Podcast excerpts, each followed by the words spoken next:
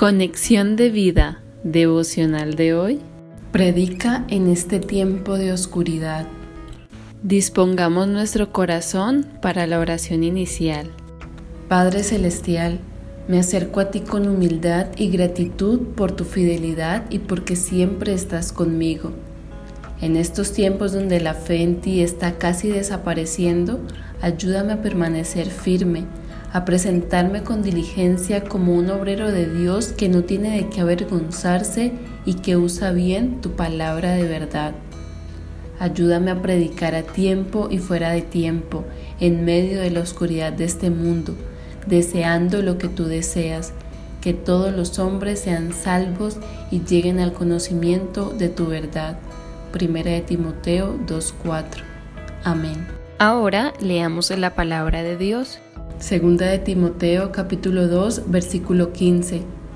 Procura con diligencia presentarte a Dios aprobado, como obrero que no tiene de qué avergonzarse, que usa bien la palabra de verdad. Segunda de Timoteo capítulo 4 versículo 2. Que prediques la palabra, que instes a tiempo y fuera de tiempo, redarguye, reprende, exhorta con toda paciencia y doctrina. La reflexión de hoy nos dice, Pablo escribió esta epístola alrededor del año 67 después de Cristo. Había sido arrestado anteriormente en Jerusalén, había sido llevado a Roma y pasó tres años en la cárcel, yendo a juicios con diferentes gobernadores romanos. Más adelante fue liberado de la prisión entre los años 64 al 67 después de Cristo fue durante ese tiempo que escribió la primera epístola a su discípulo Timoteo y a Tito desde Macedonia. En el año 67, Pablo fue detenido nuevamente. Fue decapitado en Roma en el año 68 después de Cristo y antes de su muerte escribió la segunda epístola a Timoteo. Los dos versículos que resumen el tema y establecen el tono de esta segunda carta son los que vemos en la lectura de hoy y enfatizan la lealtad a Dios y a su palabra. Lealtad en medio del sufrimiento, lealtad en el servicio, lealtad en medio de la apostasía, reconociendo que Dios es fiel siempre con aquellos que no lo abandonan y son fieles a Él. Pablo lo expresó de esta manera en 2 de Timoteo 4, versículos 17 al 18 pero el Señor estuvo a mi lado y me dio fuerzas para que por mí fuese cumplida la predicación y que todos los gentiles oyesen.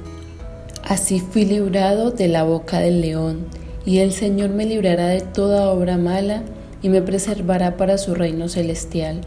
A Él sea gloria por los siglos de los siglos. Amén. Las palabras que una persona pronuncia antes de su muerte son de vital importancia.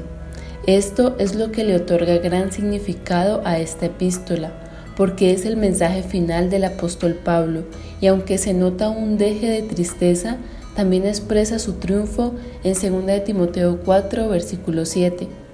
He peleado la buena batalla, he acabado la carrera, he guardado la fe. Este es su epitafio, pues fue la última carta que escribió. En esta epístola Pablo presagiaba un tiempo oscuro, la apostasía que vendría sobre el mundo y la iglesia. Y es lo que estamos viendo en este momento, un abandono total de los principios de Dios. Hoy más que nunca reina la herejía y lo más triste aún, muchos que conocieron las verdades del Evangelio ahora lo repudian. Esta época en que estamos viviendo casi hará desaparecer la fe en la tierra como lo expresó Jesús en Lucas 18, versículo 8, parte B. Pero cuando venga el Hijo del Hombre, ¿hallará fe en la tierra? Lamentablemente no. Nos encontramos ahora en medio de la apostasía, que encaja detalladamente con las palabras del apóstol en esta carta. Por eso ahora más que nunca la iglesia debe ser más visible de lo que es y seguir el consejo que Pablo le dio a su discípulo Timoteo usar bien la palabra de verdad y predicar a tiempo y fuera de tiempo para que muchos lleguen a Cristo. Sabemos que no habrá una conversión total de la humanidad, que su iglesia será arrebatada, Primera de Tesalonicenses 4, versículos 15 al 17.